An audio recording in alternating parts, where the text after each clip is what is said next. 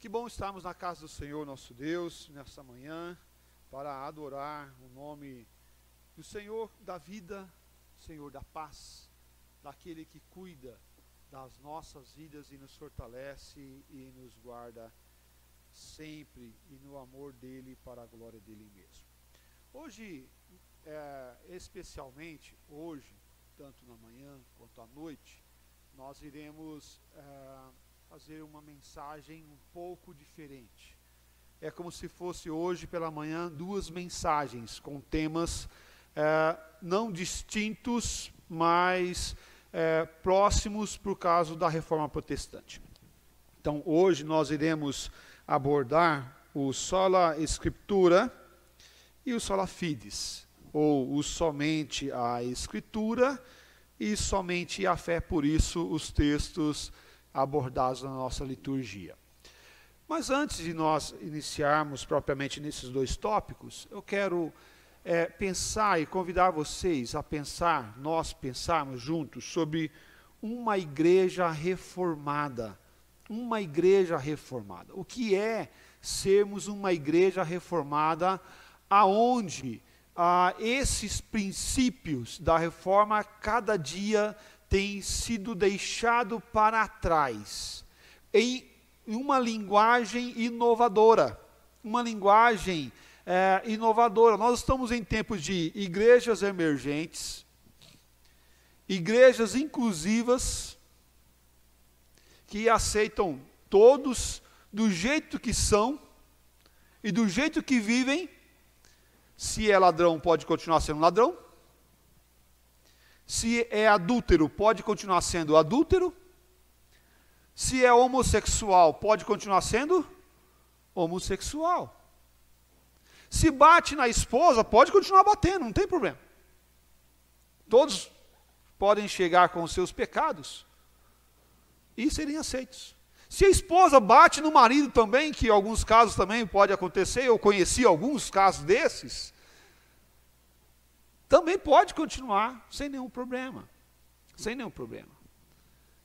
Meus amados, que tempo é esse que nós estamos vivendo, aonde os princípios bíblicos que levantou e que buscou a igreja para a centralidade da palavra de Deus na vida da igreja tem sido deixado de lado dia após dia.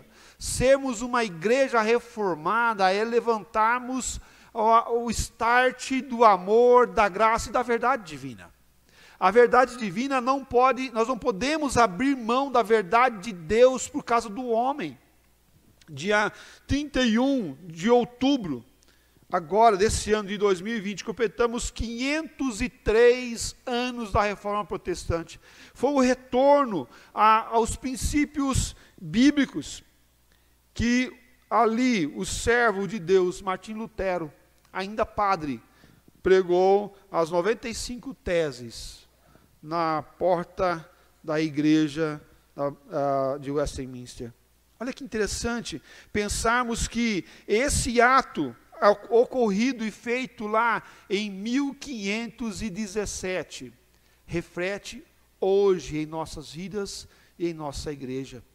Porque porque somos uma igreja reformada, sim, e devemos manter essa reforma em nossos corações latente, não a reforma por causa da reforma protestante em si mesmo, mas porque ela foi um retorno àquilo que Deus quer fazer. E nós não precisamos de uma nova reforma, pelo contrário, precisamos manter os pilares dessa reforma erguidos cada dia mais em nossa igreja. Nós temos pouco a pouco deixado esses pilares para trás, pouco a pouco de, é, olhando o contexto social que nós temos vivido para viver um outro evangelho. Uma igreja reformada olha esse movimento do passado e vê ela relativo e importante para o nosso tempo.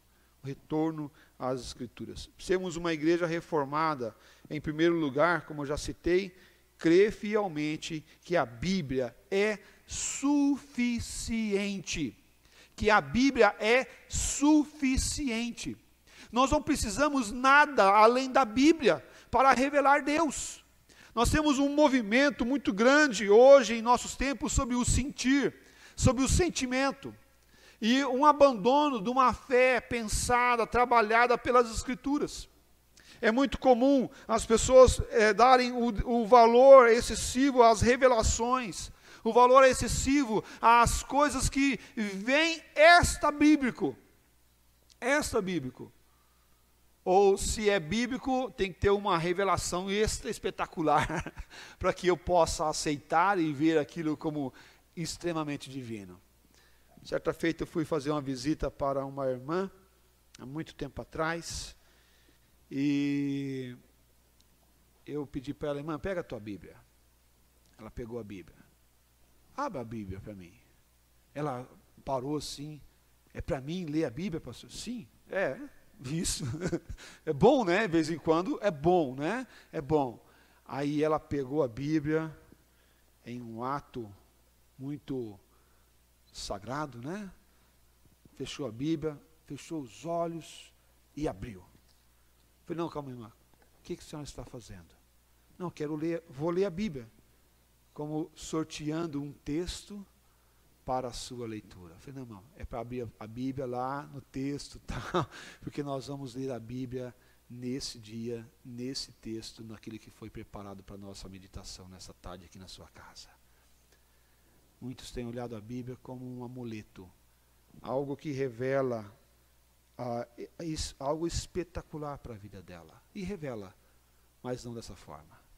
Olhando sistematicamente e estudando sistematicamente a palavra do Senhor Deus. Por isso eu quero convidar você a abrir lá no texto que nós já lemos hoje, 2 Timóteo capítulo 3, versículos 16 e 17, fala assim: toda a escritura é inspirada por Deus e útil para o ensino, para a repreensão, para a correção, para a educação na justiça, a fim de que todo homem de Deus seja perfeito e perfeitamente habilitado para toda boa obra quando nós olhamos essa palavra do Senhor nosso Deus, encontramos alguns princípios importantíssimos para a nossa vida.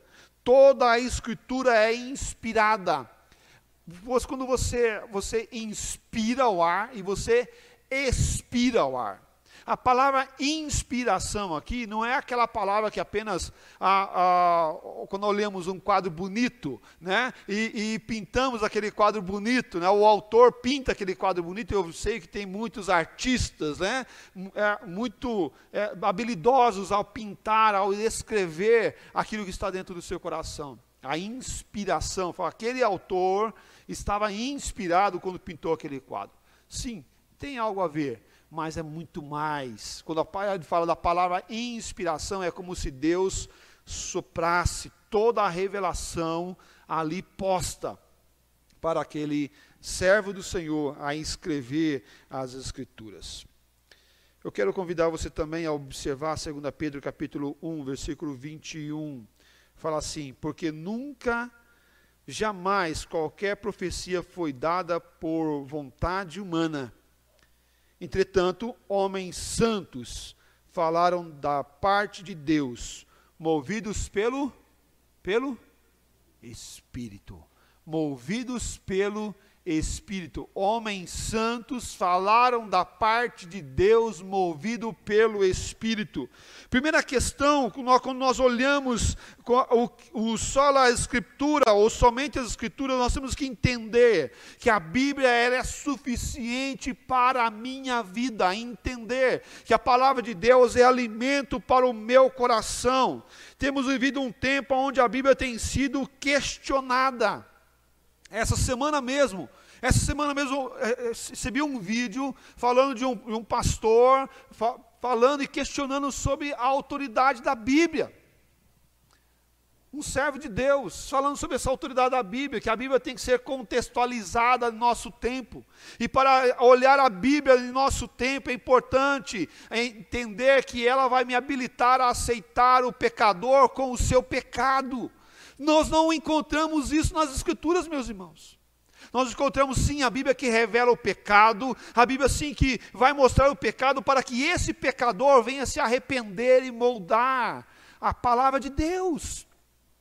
A palavra de Deus foi inspirada, sim, inspirada naquele autor para que esse viesse a colocar na, a, as, nas páginas ou escrever ali a palavra do Senhor Deus. E daqui a pouco você vai entender porque eu falo páginas e eu disse entender ou expor as palavras do Senhor Deus. Muitos não gostam do livro da capa preta. Muitos não gostam do livro da capa preta. Antigamente, os cristãos eram ah, conhecidos por aqueles que carregavam o livro da capa preta. Hoje já tem o celular, né? uns carregam o, o, a Bíblia no celular, escutam a Bíblia pelo celular e assim por diante. Mas eram nós éramos conhecidos por os, aqueles que carregam o livro da capa preta. E muitos não gostam do livro da capa preta. Não é porque ele tem a capa preta, mas é porque ele revela o pecado do pecador. Essa é a palavra do Senhor. Revelando Deus, nós temos condições de ver quem nós somos, o que nós somos e ver a vontade do Senhor nosso Deus. Não dá para saber quem nós somos de fato se nós não olharmos Deus e procurarmos Deus nas Escrituras. Porque quando nós encontramos Deus nas Escrituras, nós vemos a nossa condição de pecador, falho e errante. Se nós partirmos na teologia do homem, vamos encontrar um Deus que vai servir o homem.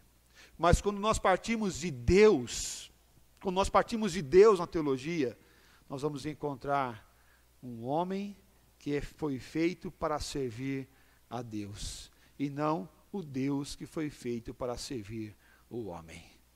Percebe a diferença? Se eu parto na, na teologia olhando o homem apenas e inicio no homem, eu vou encontrar um Deus que serve o homem, usando a mesma Bíblia, usando a mesma Bíblia. Mas eu quero perguntar para você que está assistindo na sua casa e para você que está aqui hoje ao vivo: quem veio primeiro? O homem ou Deus? Simples de responder essa pergunta, não é? Não é simples? Então a teologia deve partir de Deus e não do homem, porque Deus é, é o Deus supremo que fez o homem para servi-lo, amá-lo e cuidar ah, da palavra do Senhor nosso Deus. Em uma cultura humanista, a Bíblia pode ser e sempre será um livro não desejado, um livro não amado, um livro que vai denunciar. Contudo, nós não estamos aqui para agradar os homens. Contudo, nós não estamos aqui para que o homem seja massageado o seu ego mas nós estamos aqui para pregar essa palavra do Senhor nosso Deus. Com certeza você já pode, ou talvez você já tenha ouvido falar que papel aceita tudo, né? Eu já ouvi isso, isso várias vezes. Pastor, é, ou antes, quando eu era membro da igreja apenas, papel aceita tudo, papel aceita tudo.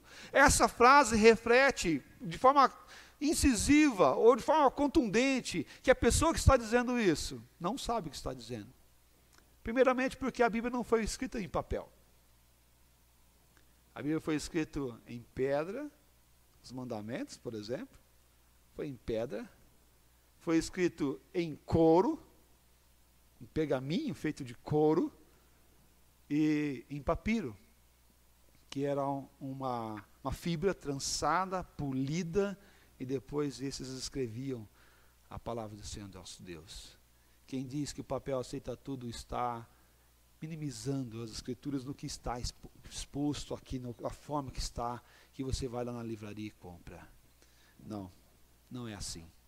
A palavra de Deus foi escrita em três línguas: hebraico, aramaico e no grego koine, no grego simples, para que todos, inclusive os simples, possam ler, entender e ver que toda a Escritura é inspirada por Deus e útil para a correção, para a edificação na palavra do Senhor Deus, nosso Deus. A Bíblia é o livro mais vendido no mundo, mas o menos estudado. O menos estudado. Ver só quantas vezes você já ouviu falar? Eu acho que é assim. Eu acho que é assim. Eu acho que é assim. E não, a Bíblia diz isso sobre isso. Eu acho que é assim. Quem acha, não acha nada. porque a palavra de Deus não está baseada no que eu acho, mas sim no Deus que se revela em nós e através de nós, através da Sua palavra. O desafio de sermos uma igreja reformada é de expormos as Escrituras de forma fiel. Deus inspirou os seus servos para expor as Escrituras, para colocar tudo que a palavra de Deus nos coloca e nos revela. Que é só algo que, que quando nós olhamos, entendemos de fato, de verdade, que a Bíblia é a palavra do Senhor. A palavra de Deus foi é, do começo até o final de ser escrita, quando ela começou a, a, sua fase de ser escrita, até o final, ela demorou em torno de 1.600 anos. 1.600 anos, do começo, quando começou, até o término da, do seu escrito, o último texto, 1.600 anos. Desses 1.600 anos, passou-se 400 anos sem nenhuma revelação ah, dessa palavra. Sim, Deus continuava falando através da palavra já revelada que estava lá, que é o período intertestamentário entre o Velho e o Novo Testamento. 400 anos sem uma nova revelação. 400 anos. Até vir Jesus Cristo a ter e continuar a revelação da palavra do Senhor nosso Deus. 400 anos, 1600 anos, ou seja, 1200 anos de revelação do Senhor nosso Deus. E a palavra de Deus não se contradiz entre o novo e o velho, entre o velho e o novo. Pelo contrário, o, o novo é a continuação da revelação do Velho Testamento, daquilo que o Senhor Deus já colocou e já expôs para nossos corações. Mas além disso, quando nós olhamos essa palavra do Senhor nosso Deus, ela foi escrita por torno de 40 autores. 40 autores. 40 autores em tempos e épocas e línguas diferentes. Isso vai representar, imagina só, qual, que, qual é a possibilidade, você que é uma pessoa que pensa, que reflete, qual que é a possibilidade? Algo que alguém escreveu há 1.600 anos atrás. E hoje eu escrevo em uma cultura diferente, um povo diferente, uma língua diferente, casar e ser condicional àquilo que foi escrito há 1.600 anos. Isso é relevante nós, com todo esforço e sabedoria que temos hoje, escrevemos teses, dissertações, pensamentos, artigos. Não demora muito tempo. Aquele artigo que foi escrito hoje passa e vem alguém escrevendo um outro artigo que vai superar aquele meu artigo, trazendo uma nova preposição, um novo artigo, algo que fica superior e aí esse meu vai ficando defasado. Vai ficando defasado. O mundo acadêmico é assim. Mas o que, que eu posso colocar no lugar da palavra de Deus? O que, que eu posso colocar no lugar, no lugar da palavra de Deus, meu irmão? O que, que tem, nós temos hoje de base e de estrutura para colocar em cima dessa palavra antiga, maravilhosa, que o Senhor Deus nos dá? Se nós permanecemos nessa palavra, sim, vamos permanecer naquilo que Deus quer para a nossa vida. Porque a palavra de Deus, ela edifica o nosso coração e nos fortalece para continuarmos a sermos libertos da escravidão. Eu quero convidar você a observar Gálatas capítulo 3, versículo 28. Dessarte que pode haver judeu nem grego, nem escravo, nem liberto, nem homem, nem mulher, porque todos vós sois um em Cristo Jesus. A palavra de Deus, ela nos liberta para nos unir, não numa ideia racista, machista, ou é, que vai selecionar ou vai fragmentar a palavra pelo o povo de Deus. Pelo contrário, é pela palavra de Deus que nós somos unidos.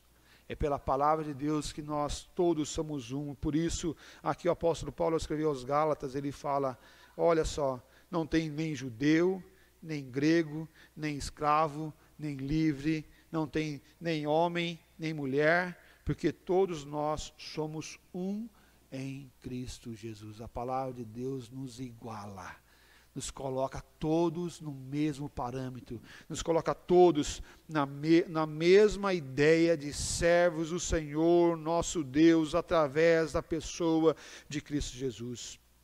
Na palavra, tem, na palavra bíblica temos esperança viva e real. Romanos capítulo 15, versículo 4 fala assim: Pois tudo quanto outrora foi escrito para o nosso ensino foi escrito, a fim de que, pela paciência e pela consolação, pela consolação das Escrituras, tenhamos esperança. Tenhamos esperança. Tudo que foi escrito, foi escrito para a nossa edificação, para que nós sejamos fortalecidos na paciência, consolados das, uh, através das Escrituras, para que nós tenhamos esperança. É a palavra do nosso Deus sendo trazida ao nosso coração para que essa igreja viva uma, seja uma igreja reformada e viva essa doce esperança. A palavra de Deus é suficiente, meus irmãos. Nós não precisamos de uma nova revelação. Nós não precisamos de uma interpretação que a palavra de Deus não nos permite dar. Não é a cultura, não é o tempo, não é o espaço, não é o homem que vai dizer isso, mas é a palavra do Senhor nosso Deus através da sua revelação. Mas também uma igreja reformada tem a fé centrada e verdadeira no Senhor nosso Deus. É o que a reforma protestante disse somente a fé, ou sola fides, sola fide. Efésios capítulo 2, versículo 8 fala assim: Porque pela graça sois salvos mediante a fé, e isso não vem de vós, é dom de Deus. Eu quero fazer uma reflexão com você. O que é fé? O que é fé? O que é fé? Muitos chegam no final do ano e falam: Vou fazer uma fezinha, né? fazer uma fezinha. É muito comum você passar no último dia de ano, na feira da lotérica, está aquela fila gigante. Né, porque todos estão fazendo uma fezinha, ou quase todos, melhor falando. Que pode ser alguém que esteja querendo pagar uma conta de luz, né, esperando umas duas horas na fila, né? Com tanto empenho para pagar uma conta de luz, né? Pode ser, né? Pode ser, pode ser. Não é de se estranhar, não. A fé centrada em Deus o que pede fala assim: fé. Do latim, fide. É o que a reforma trabalhou. É adesão de forma incondicional a uma hipótese. A uma hipótese. Que a pessoa passa a considerar como sendo uma verdade, sem qualquer tipo de prova ou critério é, objetivo de, ver, de verificação, pela absoluta confiança que se deposita nessa ideia ou fonte de transmissão. Olha só, fé para a Wikipedia é aquilo que você confia de forma absoluta, sem o mínimo pensamento sobre aquilo está certo ou se está errado. Será que essa definição da Wikipedia concorda? Você concorda com ela? Será que a fé é uma base do aquilo que você não pensa, que você não reflete, que você não imagina, mas você se coloca a ela de forma tão insana? Não, pelo contrário. Não é essa fé que a palavra de Deus nos coloca como base para aquilo que nós colocamos a nossa vida. Você colocaria a tua vida, os teus pensamentos, o teu futuro, os teus filhos para uma fé insana dessa forma? Não. Pelo contrário, você coloca sim a sua vida diante daquele que é o autor e consumador da, da vida, aquele que sustenta o universo e que fortalece cada um de nós. Temos vários tipos de fé. A fé nas coisas e objetos. Eu confio, e quer ver só como que isso fica muito claro quando você entra em um estabelecimento ou em uma casa e está lá uma Bíblia aberta nos Salmos 91 ou em qualquer outro lugar que vá ou que ela está servindo ali para espantar o mal olhado, as pessoas que não vão trazer o bem, para espantar as, as coisas ruins da vida. Pelo contrário, não é essa fé também que a palavra de Deus trabalha em nossas vidas. A fé nos objetos. mesmo sendo esses objetos religiosos. Mesmo sendo esses sim objetos religiosos. Não tem problema você usar uma, um, um colarzinho com uma cruz. Não tem, não tem problema. A teologia reformada não vê esse, a cruz como um problema. Pelo contrário, é um símbolo do cristianismo. Mas se você crê que aquilo vai te libertar, aquilo vai te livrar, aquilo vai é, servir para te dar boa sorte, está errado. Está errado. Inclusive, como se você for fazer algo especial, que você precisa usar a tua camisa da sorte, o teu sapato da sorte, tua meia da sorte, está tudo errado, meu irmão. Está tudo errado, porque nós não temos fé nessas coisas, nessas coisas que se pega, nessas coisas que passam e que acabam, que ficam velhas, que rasgam e se detonam. Eu vejo jogadores de futebol, por exemplo, né, usando a camisa da sorte, usando a chuteira da sorte. Mas ao mesmo tempo nós vemos cristãos também que têm o amuleto da sorte, que tem também aquilo que ele tem que fazer como rito senão não vai dar sorte para ele, ele não vai conseguir o seu objetivo. Meu irmão, você tem fé no quê? Nesses objetos ou em Deus? E que só tem coisas mais problemáticas ainda. Ah, eu não dei o dízimo. Vai cair um raio na minha cabeça. Minha esposa vai ficar doente, meu filho vai ficar doente, eu vou ficar doente, vou gastar na farmácia. Não, meu irmão, você não tem que dar dízimo por causa disso, não. Tem que dar dízimo pela tua gratidão no teu coração.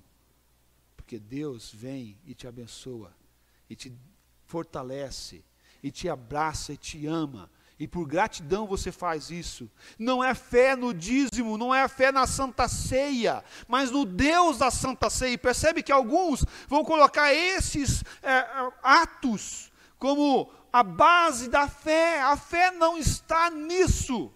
A fé está em Jesus Cristo, aquele que morreu na cruz por nós e que nos dá a sua fé. E por isso o texto trabalha, porque pela, pela graça sois salvos mediante a fé. A fé é, a, é o modus operantes que Deus realiza o seu milagre na minha vida e na sua vida.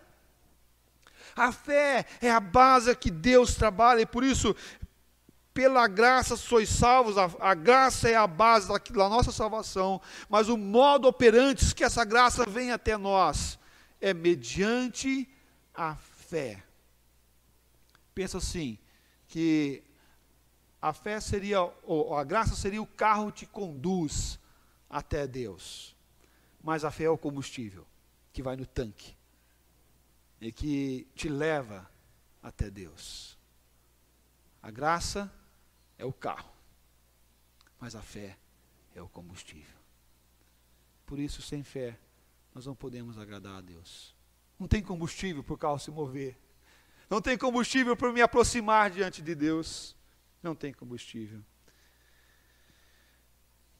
Também tem a fé morta, a fé em milagres.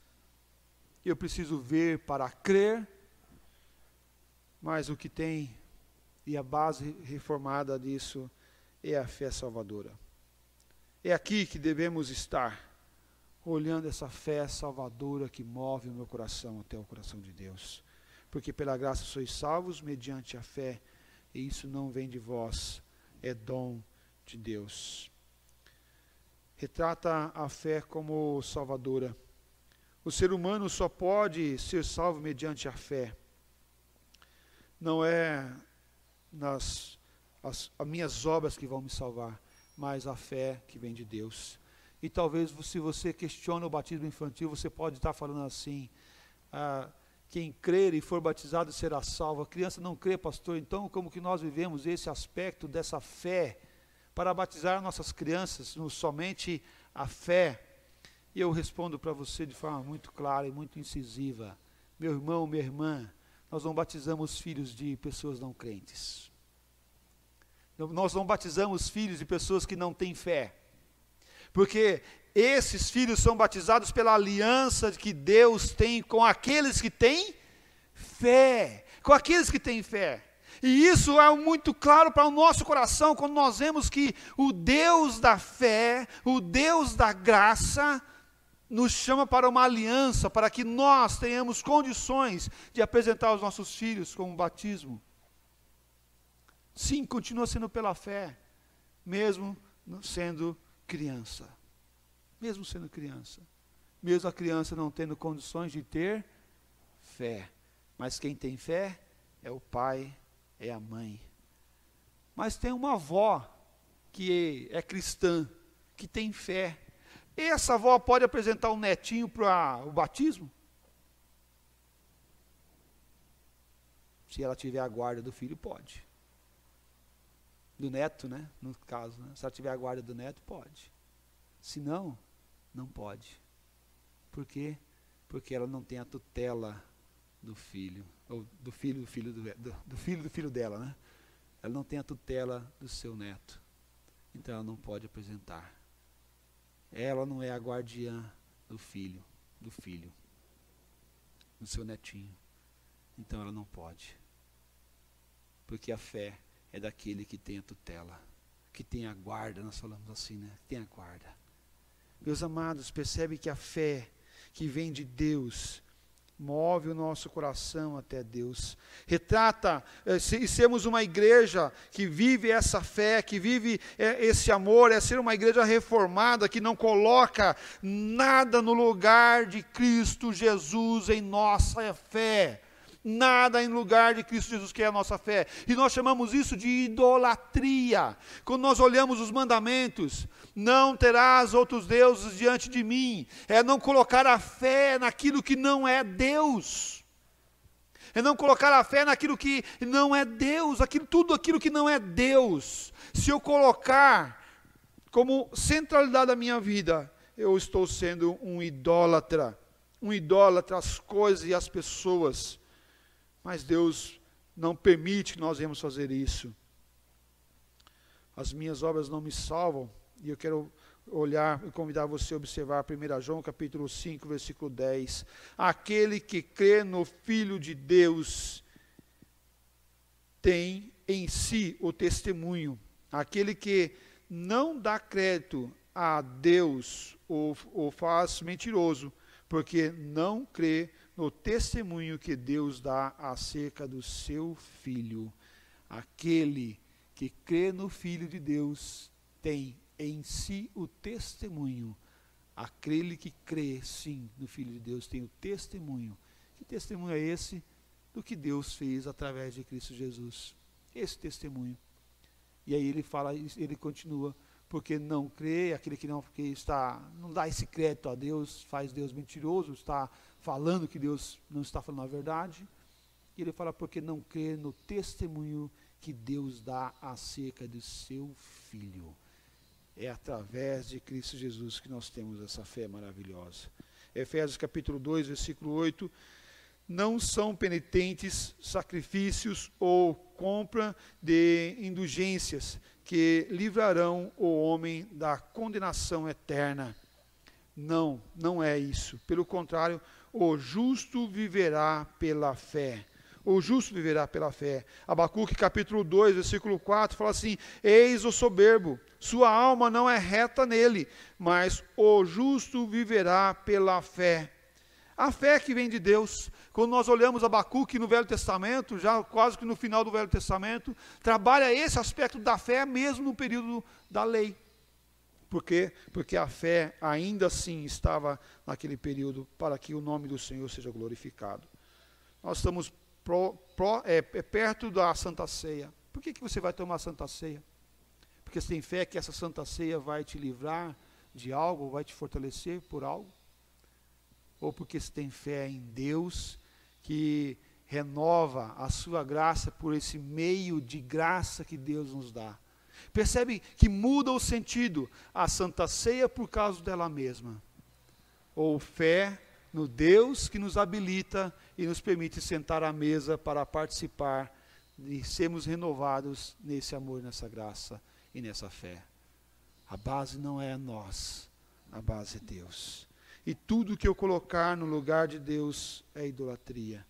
Tudo que eu colocar no lugar de Deus vai desviar meu foco da adoração plena que o Senhor Deus deseja no nosso coração.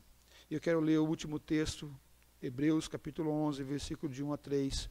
Ora, a fé é a certeza das coisas que se esperam, a convicção de fatos que não se veem. Pois, pela fé, os antigos observaram, eh, obtiveram bom testemunho. Pela fé, entendemos que foi o universo formado pela palavra de Deus, de maneira que o visível veio a existir das coisas que não aparecem, das coisas que não aparecem, pela fé. Que Deus fortaleça a sua fé na sua vida, meu irmão. Que Deus venha te guardar para que você não perca a fé centrada no Deus vivo e maravilhoso que Ele é e que Ele trabalha, Ele trabalha em nossas vidas para a glória dele mesmo. Deus